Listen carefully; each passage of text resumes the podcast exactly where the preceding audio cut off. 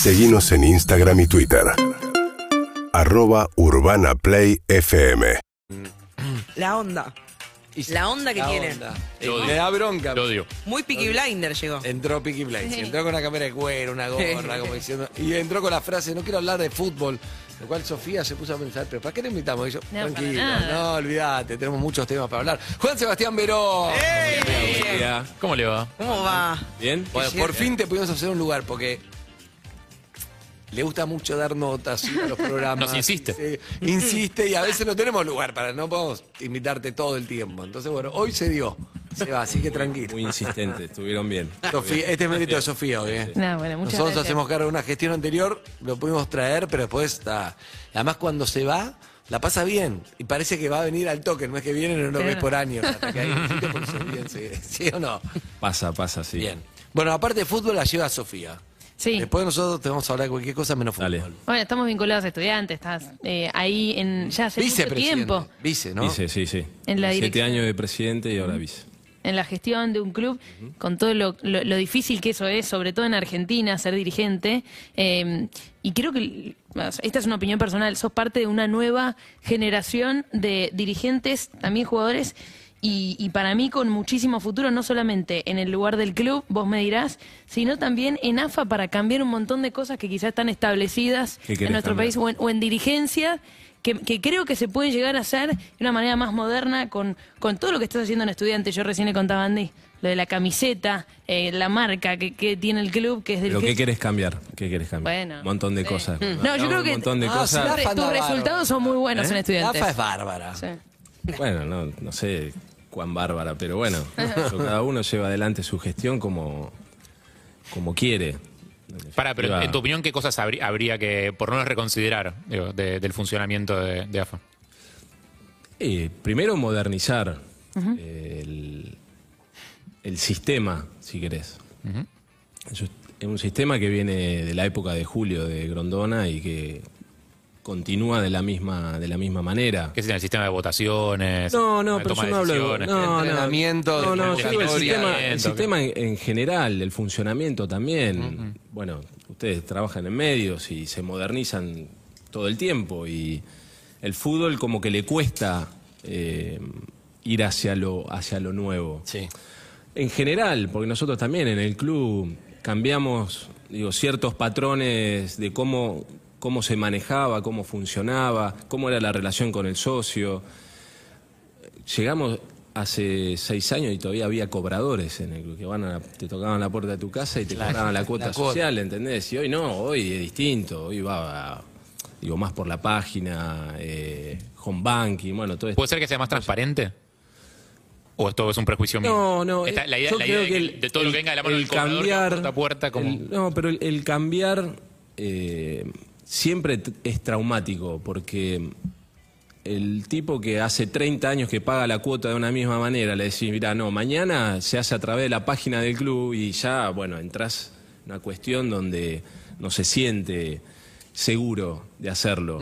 claro. Eh, La tecnología, que para muchos, claro, es, es di- es difícil. Ahora, hay algo que es, ¿qué diferencia hay entre ser exfutbolista o futbolista y dirigente? Porque hay dirigentes que jamás tocaron un el césped, hay exfutbolistas que cuando van a dirigente ves ahí una diferencia, vemos varios.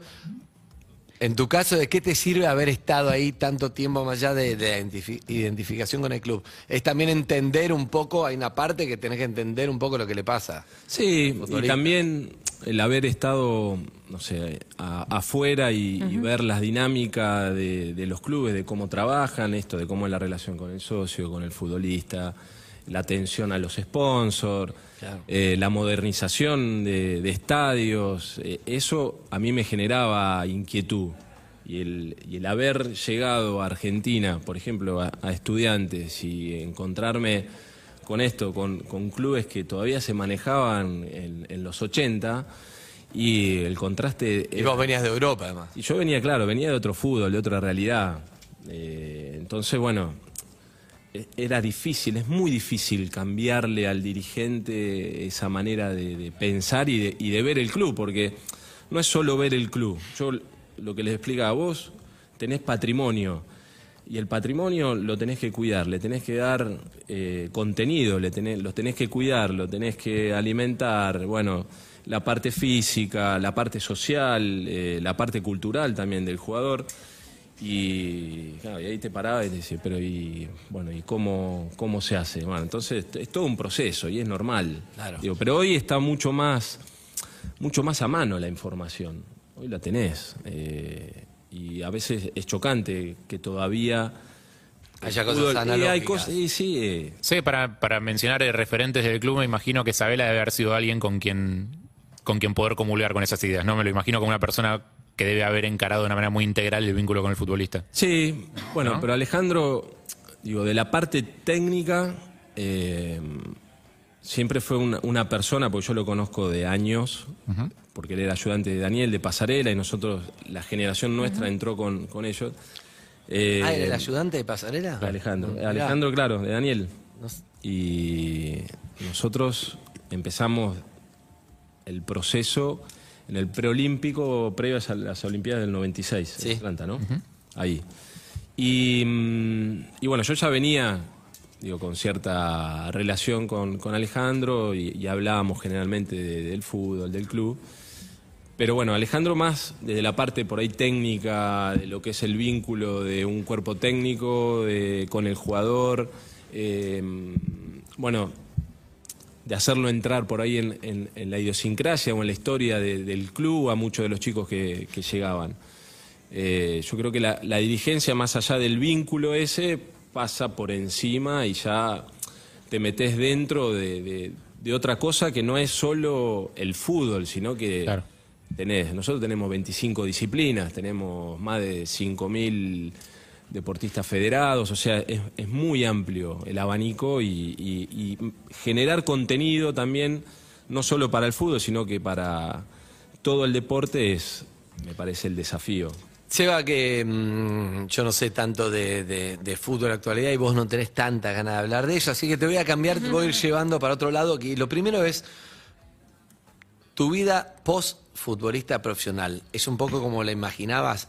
¿Fue duro realmente como uno se imagina? Porque, porque vos sos como un superhéroe, ¿entendés?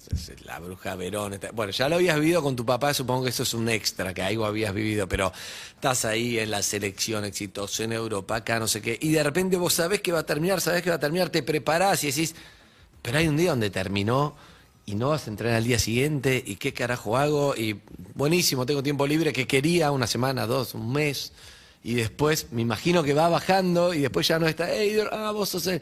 Todo debe ser durísimo y muy joven sos por otro lado cuando te retirás, claro. no es que so- te retirás hasta los 60.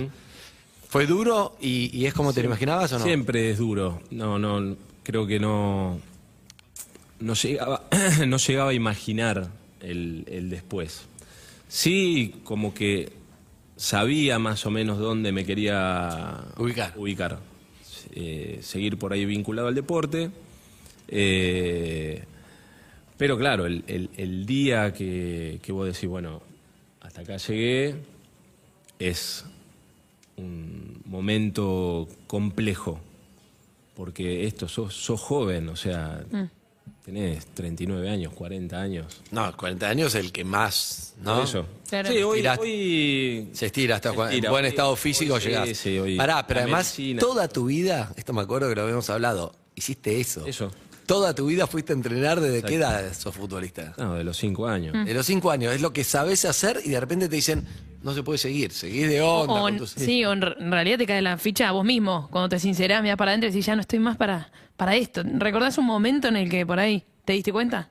No, es que no, nunca me di cuenta. Siempre, y, y me pasa, pienso, hoy menos, que puedo jugar. Siempre me pasa. Claro, decís, le pongo onda y entreno, entreno, Entreno, mucho juego. y vuelvo. Claro, pero cuando llego al lugar de Viene un pendejo entrenamiento, 23 después que te, corre te da, nada, claro. Y vos decís, ¿qué? Si yo hacía No, esto. Yo, yo- Yo lo hacía, este pendejo, ahora ¿cómo me va a pasar así? Pendejo de mierda, forro, de... más o menos. Es así. Pero, pero bueno. eh, Tu percepción es que estás bárbaro, es pero que yo internamente siempre pienso que. te sentís que 20 y pico. Hoy mucho menos. Hoy mucho menos. Pero en el momento sí. Estabas, Era- podrías. Sí, sí, sí. Y era algo que, o sea, me generaba hasta, hasta ansia, ¿no? De decir, bueno, puedo jugar. Pero bueno, después el tiempo, eh, bueno, esto, lo- los desafíos. ¿Sentís que lo disfrutaste, tu carrera de futbolista, o no? Sí, o, a o pleno. todos, porque viste que hay muchos que estás tan A ocupados. pleno, a pleno. No, no, Sacrificio eh, y nunca- exigencia. no, No, la pasaste bien. Muy bien, te diría muy bien. Muchos por ahí piensan que no, o dicen no, no me gustó, o es como, bueno, lo hice y, Y ya. pasó. Dame un momento de gloria de eso que yo siempre digo cuando hablo con futbolistas, que hablé con varios, y son. Vos entendés que nosotros nunca vamos a sentir lo que es salir a una cancha. Da un momento de esos que digas acá afuera, en un lugar sí. capaz que fue un partido, no, no, capaz que fue un campeonato, capaz fue una salida a la cancha que te das cuenta varios decís, "Es- esto es espectacular. Salir a, un- salir a una cancha eh, y más por ahí en el nivel que nos tocó a nosotros y en una época eh, para mí que fue el- la mejor época del fútbol italiano, por ejemplo,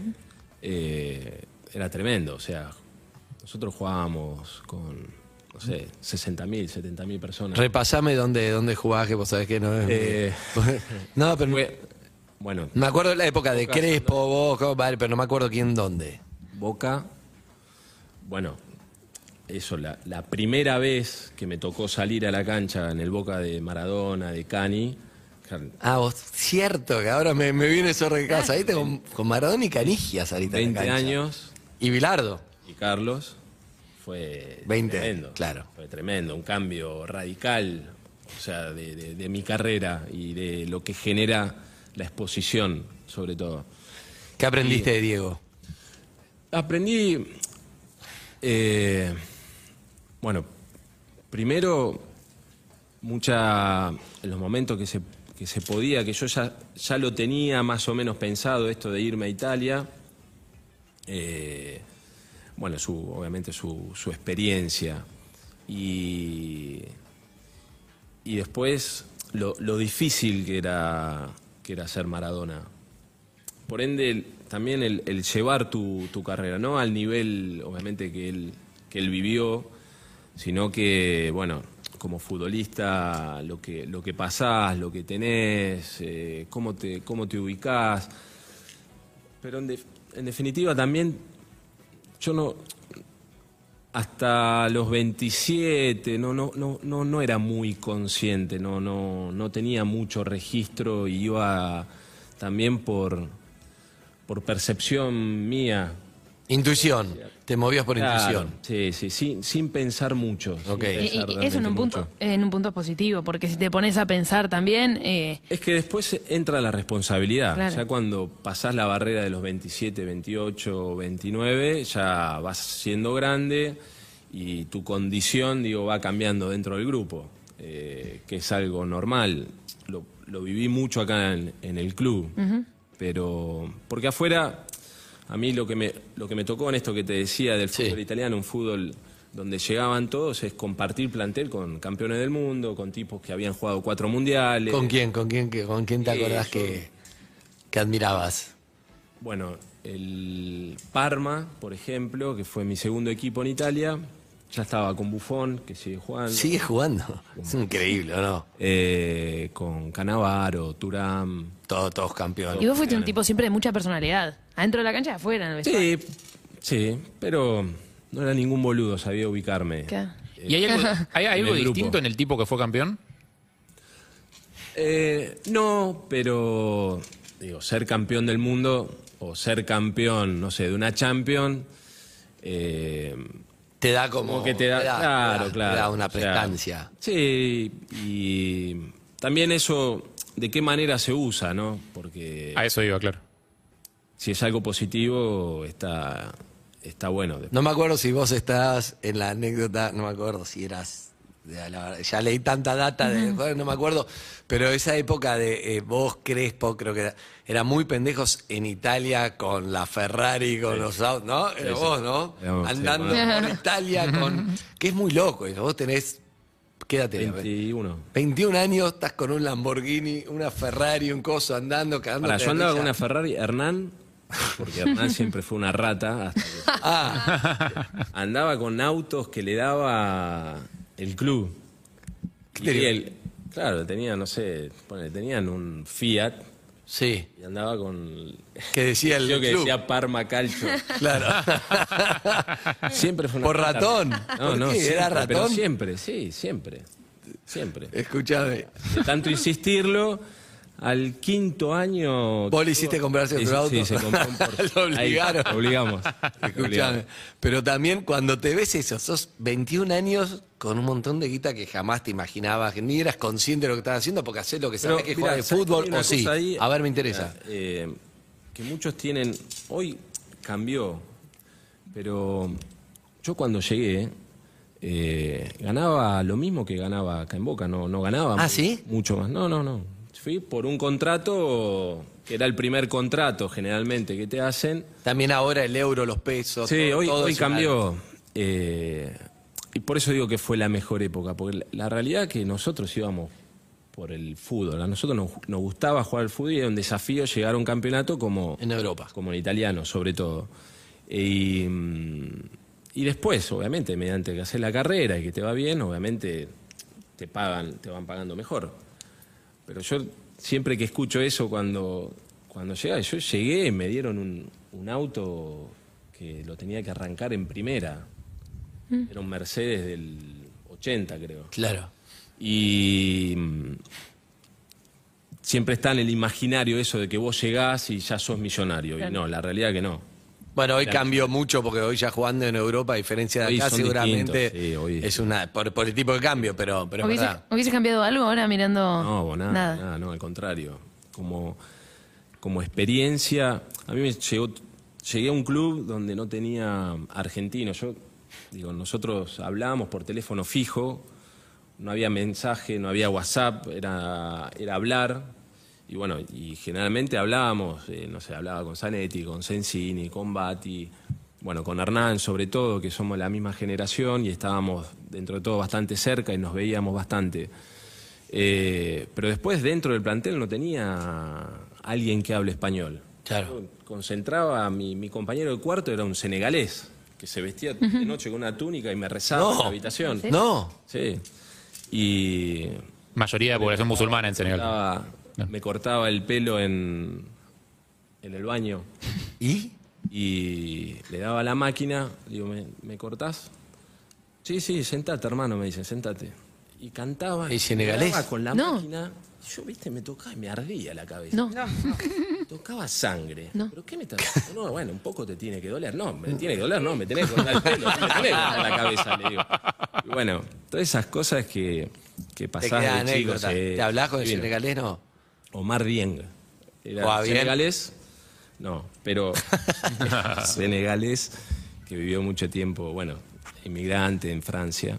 Cuando me, bien, me gusta, tenés muchas, muchas anécdotas, pocas va a compartir, tenías como una fobia a la exposición, te costaba mucho, ¿viste? Hay gente que, al revés, que le gusta, Claro. vos lo sufrías, ¿no? Pasabas como el orto con Me el tema de la exposición, mucho, sí. te enojabas, ahora estás mejor, pero en su momento no, no, no te gustó esa parte. Bueno, esa parte sí lo pudiste ver con Maradona, con Canigia, quizá Por eso. lo que no querías, Sí, sí. ¿no? Sí, sí, sí. Eh, es demasiado igual eso, ¿eh? Yo muchas veces cuando se habla de, de Diego... No, lo de Diego es demasiado para cualquiera. Claro, eh, es imposible, pero, pero bueno, con el tiempo, que yo lo vas, Lo vas asimilando. ¿Alguna vez hablando de Diego, ¿te, te enojaste o siempre lo entendiste? Porque el vínculo tuvo sus idas y vueltas, pero siempre, siempre entendiste lo difícil No, que era ser Diego. yo en eso sí, por tener la relación que tenía muchas veces, eh, le decía lo que pensaba o, o- o mi mirada, y, y yendo más al, al mundial lo mismo. Eh, por ahí alguna charla privada donde ya más grande y con el vínculo que tenía, le hacía, digo, referencia a cosas que por ahí él, viste que este, el sirieguismo, Claro. eh, no lo dejaba ver. Pero bueno, yo en eso siempre me quedé como tranquilo de haberlo. eh, no, no confrontar ni, ni pelear. Pero no- no- no chuparle las medias. Exactamente. ¿Y vos sos, sos cuidadoso a la hora de elegir la gente que te rodea? Para no que no haya un cibrujismo. Eh, sí, sí, y más, más hoy, más en el lugar que, que ocupo, porque Claro. si vos encontrás todo, sí, posiblemente la gestión no haya no haya sido o no, o no sea la que vos pretendés. ¿Y cómo te llevas con el disenso? Digo, con alguien Me, que te llevara me llevo bien, me llevo muy Pero bien. tuviste cibrujismo, sí, en su momento. Los amigos del campeón aparecen por todos lados, ¿no? eso Algunos que te llevan para, para la joda, otros que te llevan para contratos que no sabes ni lo que firmás, otros que te llevan. Bueno, esa, esa es la parte negativa, si querés, del, del futbolista. El que lo sabe manejar, que te vas a encontrar siempre. Hoy. con Además sos pendejo en ese que- momento. Sí, con jugador que vos eh, hables. Siempre tuvieron problemas, por ejemplo, con los representantes, Sí. con este tipo Claro. de cosas que, que Ah. no están buenas, pero está, forma parte de- de- de tu carrera. Hablando de entorno, de gestión, de este lugar que te tocó ocupar y de toda la experiencia que vos tenés como jugador, sos un- seguramente una fuente de consulta para cualquier jugador de estudiante que te ve y, y quiere saber, o mismo vos con toda la experiencia que tenés, decirle algo de la forma en la que estás jugando o no. Pero también a vos te toca hoy el rol de, de gestionar, de estar como en, en- en la dirigencia y no ser director técnico. Imagino también una decisión esa que sentiste más que iba más por la dirigencia que, que por, la, por ser entrenador. Eh, pero ¿cómo manejas esas ganas o no ganas, decime vos? De hablarle a los futbolistas, de corregir, de, de opinar sobre algo que puede llegar a estar pasando dentro de la cancha. No, pero hablo, ¿eh? ¿Sí? Sí, sí. Hablo mismo por ahí en el entretiempo. Hablo y me escuchan. O sea, más allá de, del lugar que, que ocupás, te ven como, como par, si querés. Referente. Sí, bueno, no sé si referente, pero digo, el vínculo ya con el jugador de tu club eh, es distinto por ahí al vínculo que puedas tener, que ahí sí, por ahí te pueden ver como referente. Eh, pero hablo, hablo de fútbol. O sea, no me meto en la parte técnica, no me meto en la táctica del club, eso del, del- del equipo, eso corre por cuenta de- del técnico. Sí la corrección o por ahí algo que se da en un, en un partido y por ahí el comentario o la charla en, la semana. No, no me... O sea, es algo que no, no dejo de, de hacerlo, para nada. Porque a, a mí me da mucha incertidumbre, mucho se habla. No te quiero meter en el tema de Boca, que está Juan Román Riquelme también en un puesto Pero muy importante en una, en una dirección, pero también entender cómo. Cuando un periodista te dice no te quiero meter, sabes, no, ¿no? no, pero ¿cómo funciona cuando una persona está en una comisión directiva, eh, sabe tanto de fútbol y es tan importante en la historia de un club? eh, y si está mal o no está mal, conversar con el entrenador, con el equipo, con los jugadores, dar opinión. No necesariamente está mal, pero vos desde no, tu no. lugar buscas la manera como para. No, es que no, no, no está mal, no está mal. Si el técnico te da el lugar y Claro. te pregunta, no está mal y vos obviamente le podés dar su opinión. Lo que pasa es que después la decisión corre por cuenta del técnico. Si no, digo, para Si qué- no, ponete de técnico. Claro, nos ponemos de técnico. eh, si hay digo, un, un ida y vuelta y lo quiere generar el técnico, buenísimo. Si no, no, no pasa nada. Escuchá, vos haces lo que quieras. Para mí, estás jugando como el orto y tres, pero manejate vos. Si tenés ganas de seguir perdiendo partidos, que es un colador, hacelo. Es muy difícil, también me imagino. Pero, No, no. Fíjate. No, no, pero, ha pasado. decidí vos, no, no, eh, pero ha pasado, me ha pasado de que ves que no te gusta. Y, y, y cambialo, hijo de puta. Claro. Es que aparte sos un poco hincha también, entonces También. como todos se ensucian. Sí, sí. Pero bueno, no, no me meto. Me guardo las ganas y. Eso y a nivel diálogo con los pibes, viste que muchas veces eh, técnicos se han quejado, viste que los pibes están con el celular, Ah, que sí. son pendejos, que son Ah, pero irrespetuosos, que ganan 10 veces más que vos, entonces no te dan pelota. Digo, eh, c- ¿cómo se acorta esa brecha, digamos? Y tenés que entender, o sea, tenés que entender a los chicos. A mí me pasaba lo mismo. O sea, de ver a chicos que llegan, que hay cosas que yo ahí sí tengo un límite y que lo pongo el límite, porque me parece que el fútbol ya es un, un juego de, de empatía, y la empatía no pasa solo dentro de la cancha, sino que pasa En el vestuario. ¿Por qué es un juego de empatía? Me interesa eso. Porque vos tenés que saber qué siente, cómo está, eh, qué es lo que le pasa. O sea, todos somos personas y en la semana o en tu vida eh, tenés, digo, problemas, eh, hermanos, padre, madre, esposa, hijos, o sea, todos tenemos nuestros quilombos y mm, posiblemente en, en un, en un grupo de veintipico todos pasamos por, momentos de altos y bajos y, y tenés, que, tenés que entender, tenés que saber qué es lo que pasa. Sobre todo porque el fútbol es exigencia constante, o sea, le requerís que esté concentrado, que se aprenda una jugada, que la táctica, que el movimiento. Y bueno, y eso, digo, dentro de lo que es un grupo, la empatía es, es fundamental. Eh, y mm, yo sí hay, hay cosas que no, que no cedo en el, en el club, que es eh, el vestuario, eh, el almuerzo, la sobremesa. Como que estén, que estén, ¿no? Con el Estén y que no celular. estén con como- el celular. Sin celulares. ¿Tienen alguna regla? No, no pueden. Yo me acuerdo de las No es- no leonas es en una- su momento. sí, no es una regla. No te- para mí, o sea, la regla y es como que tenés que constantemente imponer cosas. Claro. No, tiene que surgir de manera natural y vos sabés que cuando llegas a estudiante las cosas son así, así, así, así. Y, y dentro de eso, obviamente, está el espacio donde vos, previo a un partido de fútbol, no podés estar con un celular. Claro. No podés. O Tenés que estar concentrado en, en el objetivo que tenés por delante. Y después, date, después de un partido, date media hora para hablar, che, qué me pasó, qué no pasó, qué bien, disfrutá. Y después agarrar el celular. Cuando ves- selfie, hacé lo que quieras. Cuando ves, por ejemplo, la selección que la Copa América se, se dio después de tanto tiempo, vos decís, hay algo ahí que se produjo en el vestuario que no es la técnica, porque técnica la selección tuvo un montón de entrenadores y todos son excelentes entrenadores, los jugadores todos saben jugar el fútbol, pero hay algo ahí que es un poco lo que decías, que tiene que haber como una empatía, una, una cosa de, de grupo, ¿no? Tiene que haber una... Y hoy, me, hoy me parece que pasa eso. Me parece que hoy está. Está claro que o sea, la comunicación, o sea, todo pasa por, por el celular. Hoy estás al lado de, están al lado de otro y se tiran mensajes Sí, de sí, hablarlo. Sí. Pero bueno, No, y también hay- lo que, lo que decías vos, si no te ayornás, si no te acomodás al tiempo de hoy, quedás fuera del sistema. Y No, No y, está bueno. y pienso también que ustedes, digo, los referentes, tienen que acompañar a los pibes en problemas que tienen ellos ahora, que capaz que ustedes los tenían de otra forma. Digo, el tema del exceso de red social también hace que a ellos les lleguen las puteadas de los hinchas. Si hubo un partido malo o alguna cosa que pasó, reciben un montón de mensajes y de odio y de bronca y de puteadas y de humillaciones y de cosas que tenés que estar entero psicológicamente para manejar. Bueno, E igual las puteadas las recibieron todos. No, pero no es lo mismo que te Todos puteen en la, en la cara, es distinto. Acá es como te, 24/7. te quedás a la noche después de un mal partido No, lo revisando ves, Twitter. Lo y ves. la gente puteándote, Bueno, pero, puteándote. eh, eso ya es una cuestión personal.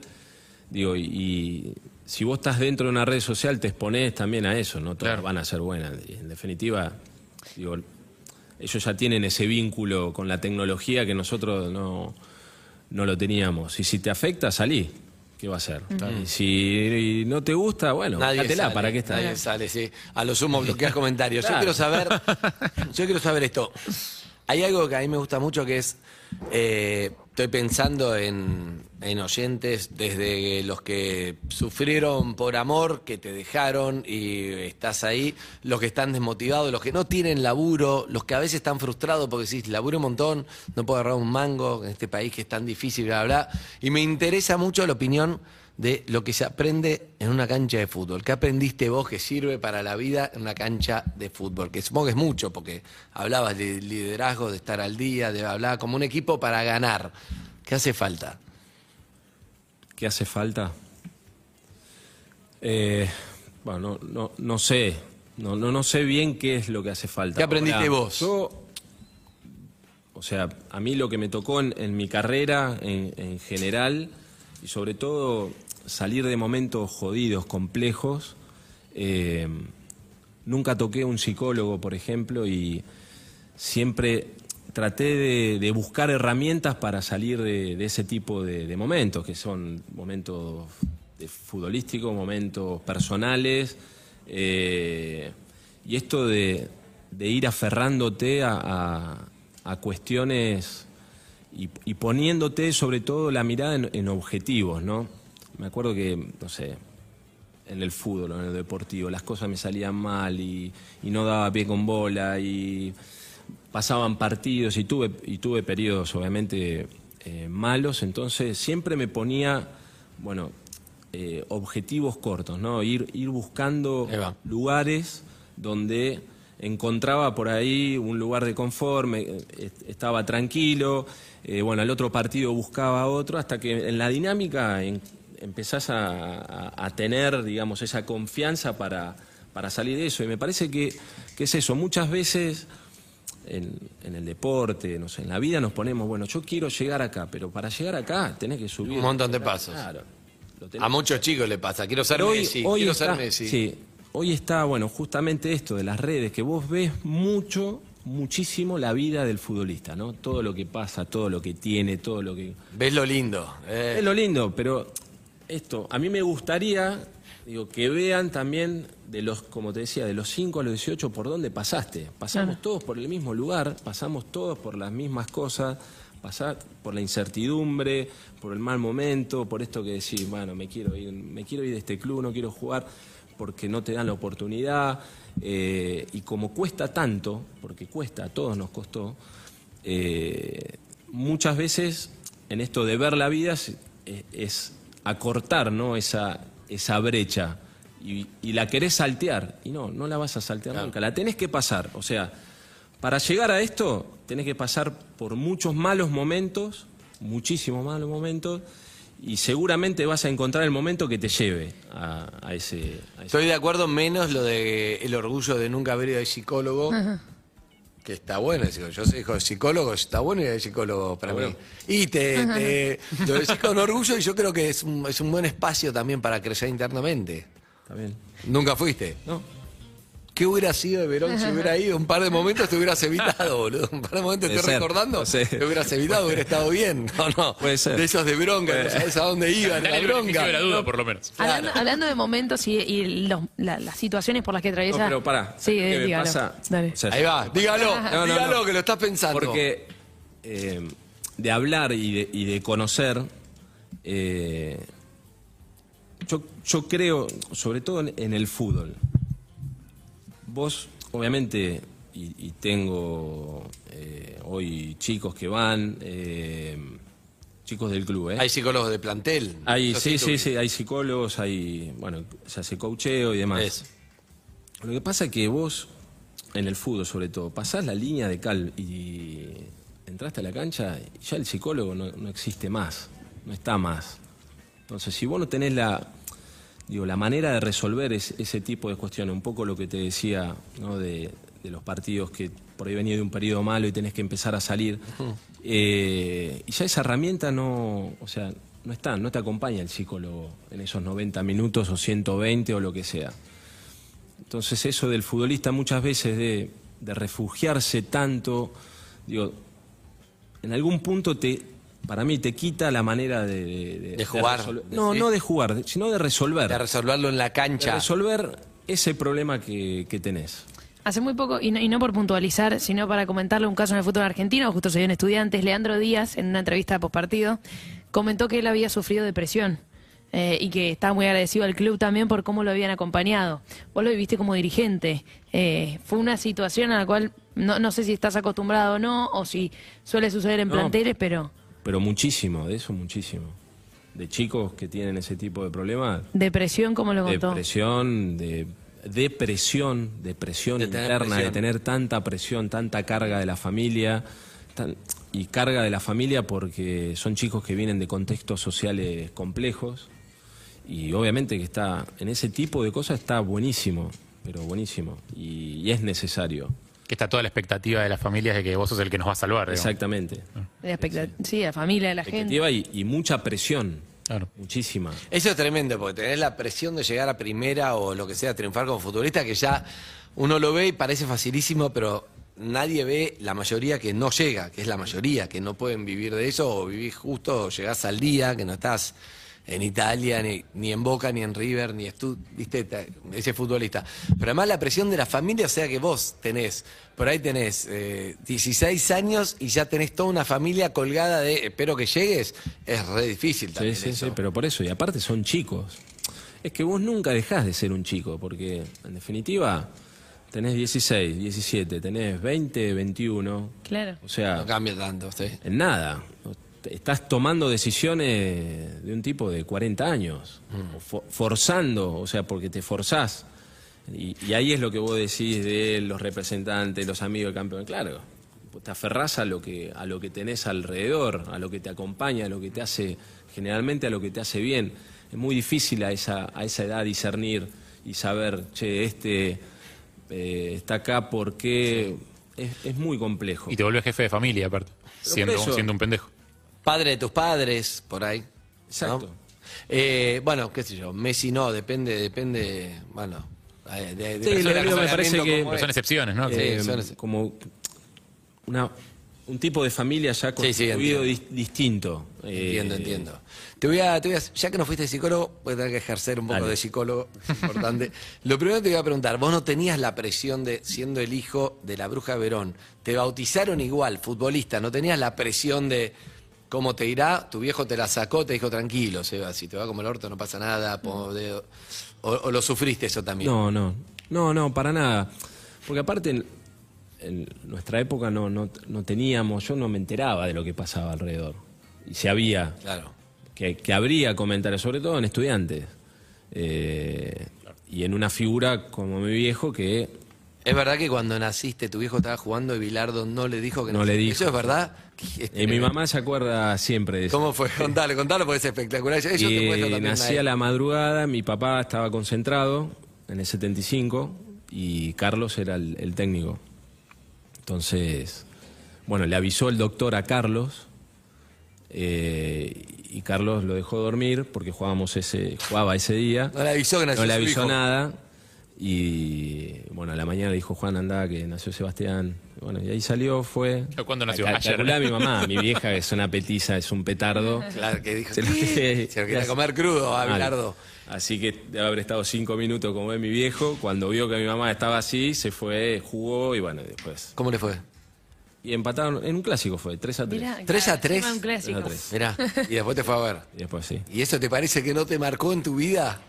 ¿Y en qué? En todo. En tu vieja puteando porque... O no, Harry, Harry que es psicólogo matriculado.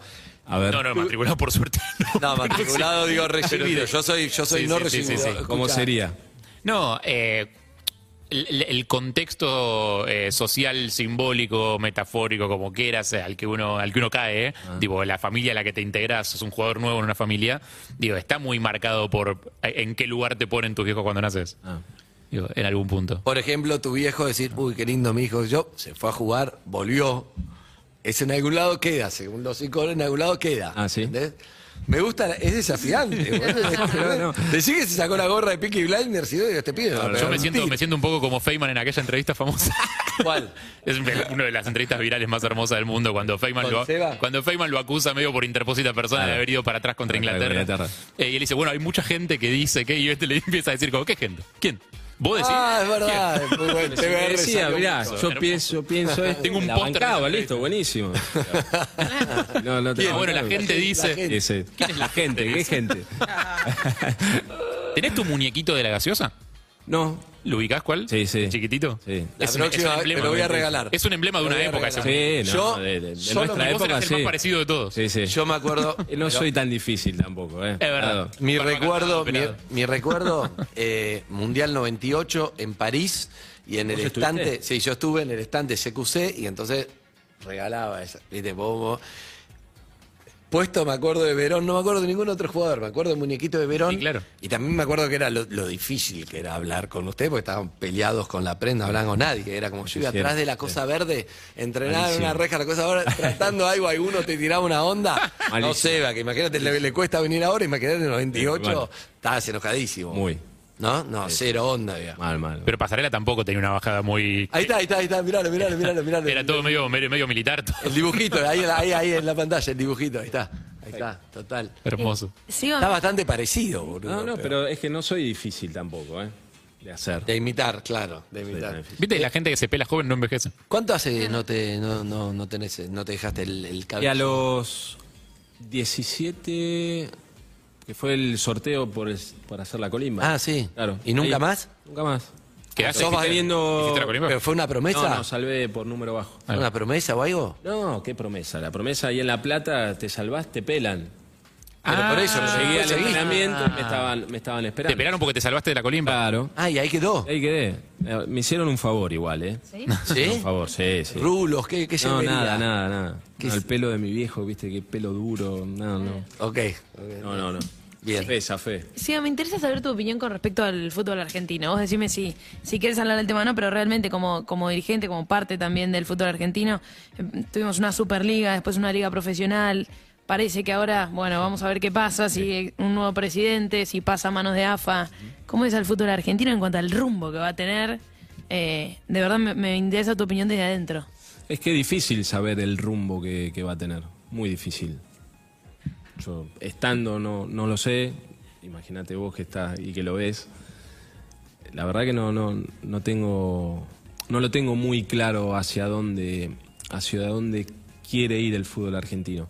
Pero aparte, más allá de, de lo que es el fútbol jugado, el famoso producto que, se habla, porque el, el producto no es solo 22 tipos que están dentro de un campo de juego, Sí. eh, sino que el producto es todo lo que pasa también alrededor de- del fútbol y todo lo que pasa alrededor del futbolista. Eh, y ahí es donde para mí tiene que haber una, me- una mejora sustancial, eh, no sé, de infraestructura, eh, bueno, esto de, contenido, la tecnología dentro, dentro del fútbol, los predios de- donde se entrena. Digo, hay, un montón ahí de cosas que, que se tienen que mejorar, que es muy difícil en este contexto, sobre todo para los clubes poder crecer. Es dificilísimo. Nosotros lo hicimos porque, bueno, digo, porque nos fue bien en la gestión, eh, no paramos de vender jugadores, que eso tendría que ser un extra para, para los clubes y que en definitiva la liga o la federación en este caso tendrían que acompañar y dar las herramientas a los clubes para que lo puedan hacer. No que los clubes este- estén solos, porque si no es muy fácil. O sea, administrar de esta, de esta forma es facilísimo.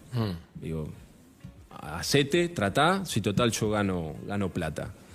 Y eso que, que va tendría que volver, tendría que volver para que un club X haga su campo de juego, que sea un buen campo de juego, buena iluminación, buenos estadios, los estadios ya modernos, llevarlos a donde el club pueda progresar y, pueda ganar también en, esto.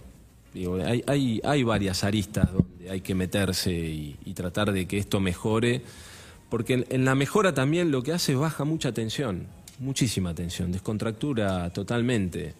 Eh, nosotros lo vivimos con, con el Estadio Nuestro, en quitarle toda barrera y que sea abierto. Claro. Y bueno, y se vive. O sea, la pasión sigue estando en eso. Para, para nada modifica lo que siente el argentino, sino que es una mejora, sobre todo. Eh, está Ari Hergot eh, en línea, nuestro especialista en tecnología, eh, en eSport, en un montón de cosas. Hergot, ¿estás ahí? Buen día. Y hola Andrés, hola, ¿cómo andan? ¿Cómo anda? ¿Todo bien? Muy bien, muy ¿Qué bien. le muy quiere decir a Verón? Lo quiero felicitar porque en muy poquito tiempo logró un título importantísimo su equipo, Ebro, eh, que el viernes se consagró Exacto. campeón de League of Legends, el torneo más importante de aquí de Argentina. Así que la verdad, felicitaciones. Muchas gracias. Eh, Ahí vamos, vamos. ¿Cómo lo ves creciendo. eso? ¿Viste que el eSport, que los pibes se entrenan, que bla, bla, que Sí, la sí, comida, que todo, ¿te costó eso o, o- o por ahí como, No, no. como padre lo, lo fuiste viviendo? No, no, lo fui, lo fui viviendo. Me parece que la, la pandemia lo que hizo fue acelerar todos los tiempos de, De eso. de eso. Y cuando me presentaron el proyecto, me, o sea, me gustó, mm, sobre todo porque es un, un lugar donde también los chicos encuentran refugio, pero llevándolo también al plano profesional. ¿no? Y, y está bueno ver el crecimiento de una organización, de un ecosistema. La otra vez estuve en Tecnópolis eh, y la verdad que es... Impresionante lo que fue. No, no, terrible, terrible. La cantidad de gente y la cantidad de chicos que, que están detrás de eso es terrible. Bueno, obviamente si hay, hay que generar lugar, hay que generar contenido para que puedan, para que puedan estar, sobre todo de una manera profesional, que lo hagan bien. Ari, ¿lo ves a, a Juan Sebastián tipo de Kun Agüero en Twitch comentando con el... No, para te ves, ¿no? No, no me Pero lo viste Kun. Sí, lo vi, lo vi, lo vi. Está- Pero es un, es un buen lugar Bien. para estar, que él tiene ahí, Sí, sí.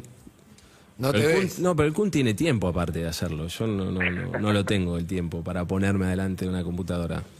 Igual lo hacía antes de retirarse, Kun, ¿eh? Lo hizo así, Sí, sí. ahí jugando en la No, no, no, Premier, todo. Sí, sí, sí. Estaba. Tiene el perfil aparte del Kun. Eh, tiene perfil. ¿Hablaste con Eso. él? Digo, cuando le pasó lo del corazón que lo obligó a Le retirarse. mandé, sí, le mandé mensaje. Yo antes habíamos, habíamos hablado, además estuvimos en una en, en un partido Y eh, medio, obviamente, te da lástima porque dejarlo de esa forma golpe. debe ser. Claro. Sí, sí, sí. Eh, una cosa es cuando vos lo largás y bueno, ya está, y Ya otra está. cosa cuando. No, que te avisan que no puedes. ¿Vos te sentís bien? Exactamente. Pero bueno, lo va llevando bien. No sé cómo estará él, cómo se sentirá él, pero se lo ve bien. Ari, un gran abrazo.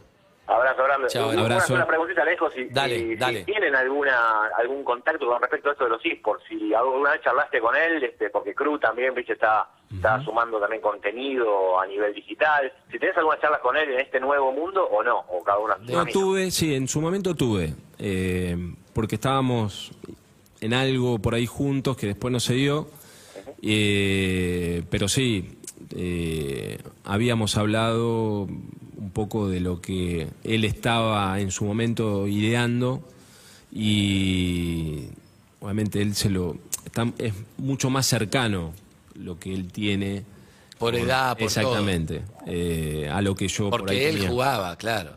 a lo que yo tenía pero Vos sí. de la, de la Play, hasta la Play, del Atari, Sí, ¿no? sí. Estamos al borde del Atari.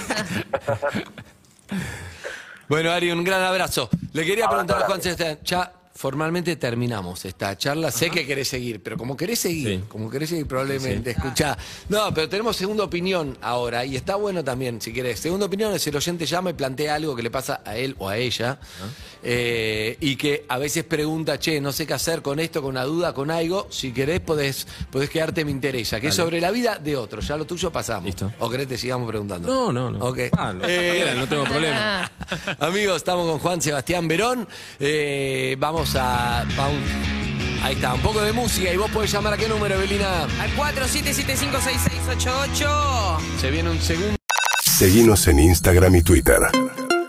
Arroba Urbana Play FM.